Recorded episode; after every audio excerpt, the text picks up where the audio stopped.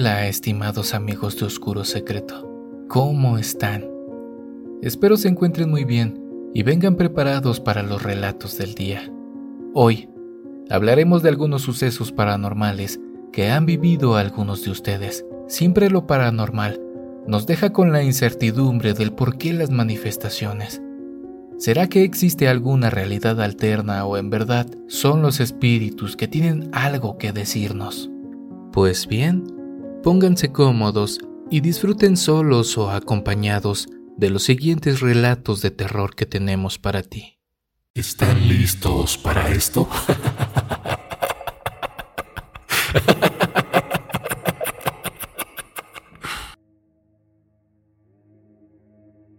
Mi madre y su pareja supuestamente ya estaban durmiendo, y digo supuestamente por lo que les contaré a continuación. Eran aproximadamente las 11 de la noche y mi hermano y yo estábamos cenando, ya que habíamos estado jugando todo el día con la PC. Ya estábamos por recoger la mesa. Habíamos cenado algunos sándwiches y cuando quise sostener un vaso de leche que estaba en la mesa, este comenzó a moverse solo. Entonces mi hermano y yo nos asustamos y subimos corriendo a nuestra habitación. La habitación de mi madre estaba cruzando el pasillo, exactamente enfrente de la nuestra. Golpeé su puerta como loco, pero no vi señales de ella ni de su pareja. Posiblemente nos habían avisado que saldrían y por estar enajenados no nos dimos cuenta. Mi hermano y yo nos encerramos en nuestra habitación, y para que mi hermano se calmara le puse al mundo de Gumball. Después de eso, Llamé por teléfono a mi papá y le comenté lo que estaba pasando. Él me dijo que no saliéramos del cuarto. Acto seguido, se empezaron a escuchar cómo cosas se movían y azotaban en la sala y el comedor.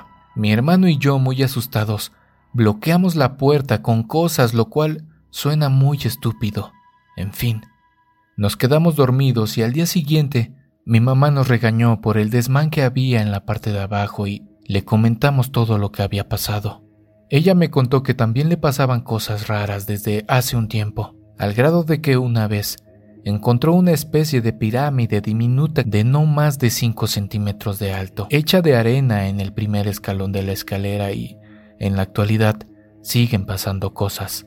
La verdad no sabemos si son manifestaciones sobrenaturales o de otros seres que vienen a visitarnos. Lamentablemente, por esos sucesos, regresamos a la casa de mi padre. Según los términos de divorcio y cosa que supimos hasta ahora es que también pasan cosas raras.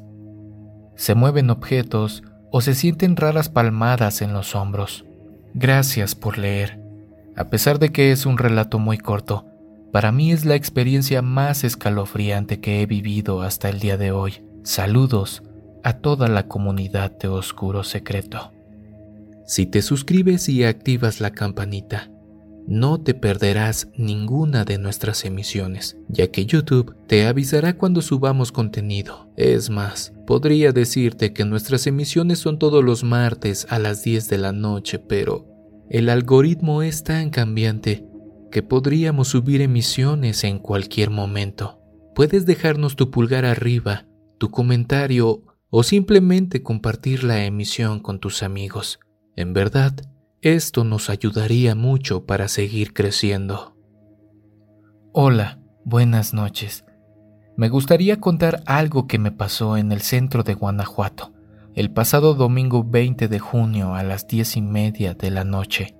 Resulta que eran aproximadamente las nueve de la noche cuando decidimos dejar el lugar y dirigirnos hacia la casa que estábamos rentando.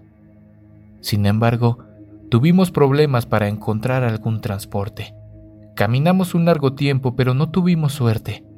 Queríamos evitar caminar entre los callejones, pues no conocíamos el lugar, pero no nos quedó otra opción que irnos caminando.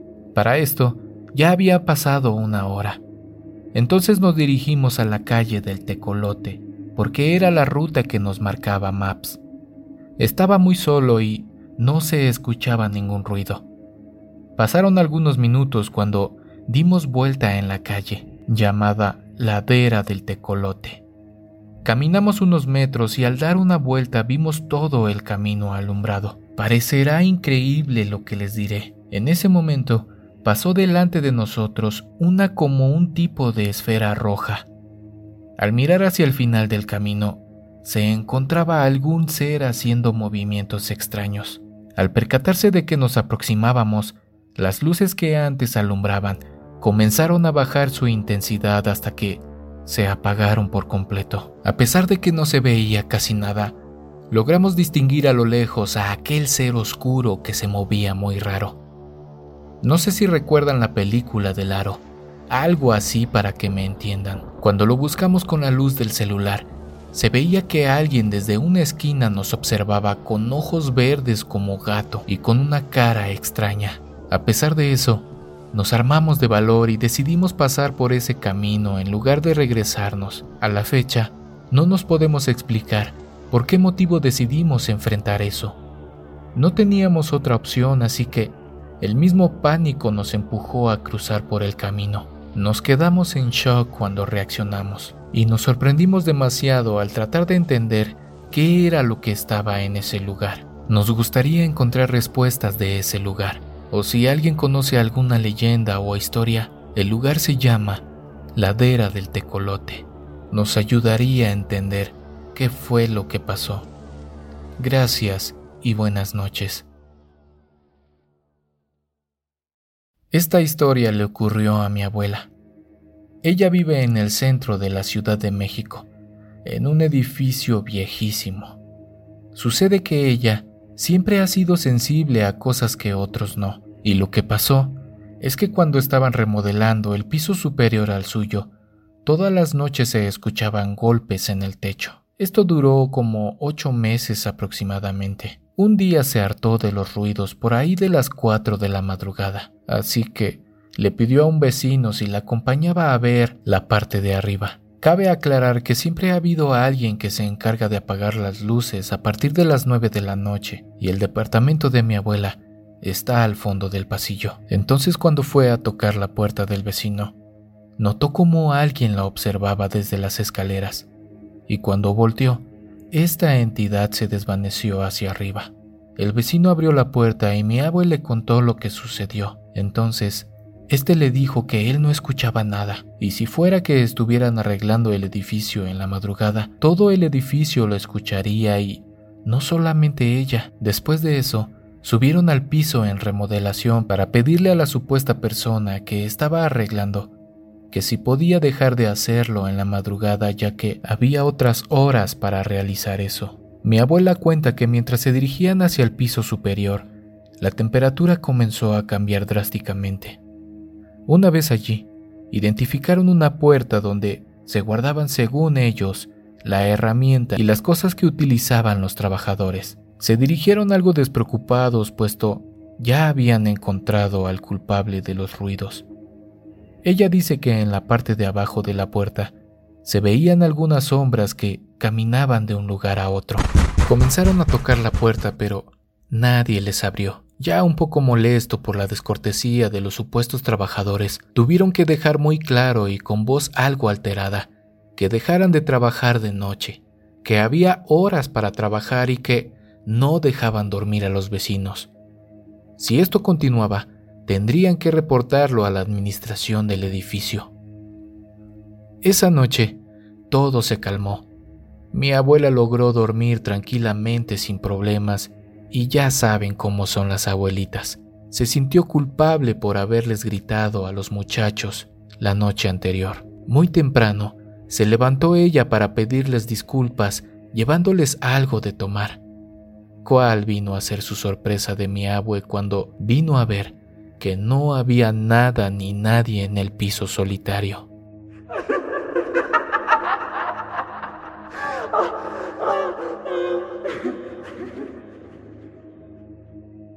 Un recuerdo de mi infancia que despertó hace poco y que nunca pude explicarme del todo fue el que les voy a compartir. Yo soy de Monterrey, pero tengo familia en Irapuato. De niño Pasé algunos veranos en casa de mi tía. Ella era viuda y tenía muchos hijos, casi todos mayores que yo, pero había uno de mi edad. Nacho es su nombre, y cuando me quedaba en casa de mi tía, siempre dormíamos juntos en la sala. Éramos pequeños. Tendríamos menos de 10 años y nos llevábamos muy bien. Junto con toda la bola de primos, andábamos de arriba para abajo hasta que su hermana mayor nos regañaba. Buenos tiempos. A veces, cuando nos metíamos por algún pasillo de la casa o cuando pasábamos algún lugar por la calle, Nacho se ponía todo tenso y me decía que algo le daba mala espina. Como nos contábamos todo, sabía que no mentía, pero algo no me decía. Y un día, medio jugando, medio en serio, le pregunté si le tenía miedo a los fantasmas. Él me contó que sí porque de noche le jalaban los pies. Yo, como niño curioso, le empecé a preguntar más cosas, para ver si no me estaba cuenteando y me dijo que no sabía por qué le hacían eso, pero que de noche lo despertaban jalándolo de los pies y que a veces de día simplemente sentía que no estaba solo. Cuando uno de mis primos mayores nos oyó, le empezó a decir a Nacho, ya vas a empezar con tus cosas. Nacho le contestó, bueno, ya, y eso fue todo. Parecía que lo que estaba pasando no tenía mayor repercusión. Unas noches después, estábamos dormidos cuando, yo que siempre he sido de sueño muy ligero, sentí el momento exacto en que a mi primo lo jalaron con bastante fuerza por los pies hasta que fue a dar lejos de donde estábamos. Su reacción inmediata fue pegar un grito y empezar a llorar. Todos se levantaron y fueron a la sala. Mi reacción fue plegarme para prender una lámpara de mesa que tenía al lado y hacerme bolita para que no me pasara lo mismo. Cuando la encendí, no vi nada, no vi lo que jaló a mi primo. Mi tía llegó corriendo a la sala dando órdenes a mi prima para que pusiera agua a hervir para un té de manzanilla. Mandó a otro de mis primos por el rosario mientras ella abrazó a Nacho y empezó a decirle que ya no se asustara, que ya había pasado todo, que íbamos a rezar y ya. Sí estaba muy asustado y creo que hasta lastimado por el jalón que recibió. Solo esa vez me tocó presenciar aquello. La verdad es que casi no se habla del tema. Seguí visitando a mis parientes, pero no con tanta frecuencia. Hace poco, con motivo del compromiso de uno de mis primos, volví a ver a la familia de allá, y en una plática casual de mi tía, le dijo a Nacho, como cuando de niño te venían a jalar los pies, ¿te acuerdas? y él afirmó como si hubiera sido cualquier hecho cotidiano. Ah, sí, ¿verdad? Entonces me acordé de aquella vez que yo lo atestigué y se me hizo por demás curioso cómo ellos aprendieron a vivir con ese hecho sobrenatural y no prestarle tanta importancia. De hecho, hasta minimizarlo, o al menos esa es mi teoría. ¿Cómo se sienten amigos? ¿Creen poder con el siguiente relato? Perfecto. Solo apóyanos suscribiéndote, activando la campanita y déjanos en los comentarios sobre qué temas quisieras que hablemos en las siguientes emisiones. Hola a todos los miembros de Oscuro Secreto. Quiero contarles una pequeña experiencia. No es tétrica ni nada, al menos para nosotros, pero sí nos saca bastante de onda ya que, hasta el momento, ni mi prometida ni yo le hallamos explicación. Nos ha pasado una vez juntos y una vez a mí solo, pero tampoco decimos que es un fantasma cada vez que se cae una escoba. Un poco de contexto. Ella y yo nos estamos mudando juntos. Vamos casi todos los días a nuestra casa a hacer un poco de trabajo y a descansar allá. Ya casi a la medianoche, la llevo en nuestro vehículo a su casa y de ahí me voy a la mía. Ella vive cerca de una vía principal de mi ciudad. Vamos a la historia. Hace como un mes fui por ella a su casa aproximadamente a las 12 del día. Todo iba normal. Como conductor, siempre tengo la precaución de ir viendo por mis tres espejos a quién llevo adelante, atrás o a un lado en ese momento venía muy pegada a nosotros una camioneta color rojo, algo antigua. No sabría decir el año. La cosa es que esta vía principal tiene solo tres accesos, dos calles que están separadas a un kilómetro y en medio la calle donde vive mi prometida que también da entrada a esta avenida. Dando vuelta para incorporarme, me fijo que obviamente la camioneta viene detrás de nosotros. Cabe aclarar, la avenida es de un solo sentido. Justo cuando termino de dar la vuelta, busco por el retrovisor y mis laterales a esta camioneta, pero ya no está.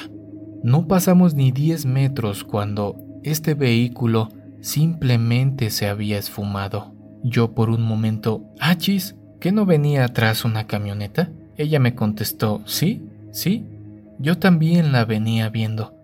Pensé que nos iba a pasar volando nada más dando la vuelta. Yo, ya sé, hasta se reflejaba el color en la pared. Por más que volteamos, no la encontramos. No nos pasó. No la dejé atrás. No se metió en ningún estacionamiento ni casas. Solo hay bodegas y una tienda de autoservicio pequeña sin estacionamiento. Realmente nos quedamos extrañados, pero pues continuamos con nuestro día con total normalidad. Posiblemente nos confundimos o no vimos bien, la verdad no lo sé. Igual fue por la hora. Pero lo más extraño fue cuando me tocó a mí solo, hace dos semanas. Como lo conté, un día normal. La dejé en casa y emprendí mi camino a la mía. Era aproximadamente las doce y cuarto de la madrugada. Al acercarme a esa esquina, nuevamente vi un vehículo rojo esta vez un carro que yo le calculo no más viejo del año 2010. De igual manera se me pegó y le presté bastante atención. Como ya era tarde, lo veía con un poco de preocupación ya que podrían ser asaltantes. Di la vuelta, igual que en la ocasión anterior. Ingresé a la avenida y por la misma precaución inmediatamente volteé y ya no estaba. Esta vez me atrevo a decir que fue a mucho menos distancia. Volteé con más ímpetu a todos lados para buscar ese vehículo, pero no lo vi. Por la hora estaba completamente solo. No venían vehículos.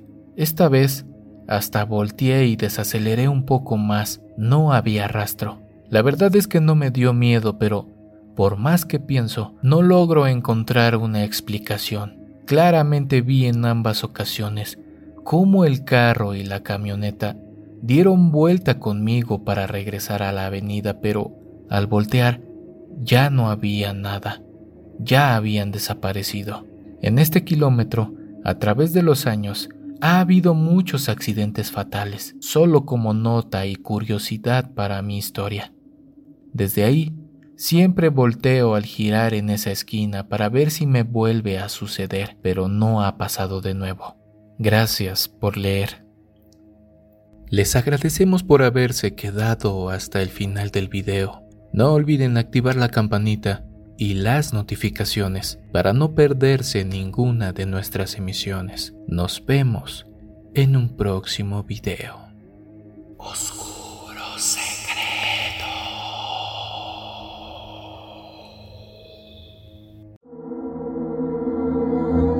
¿Quieres escuchar las historias de terror que más te gustan sin cortes comerciales? Puedes convertirte ahora en miembro de ACAST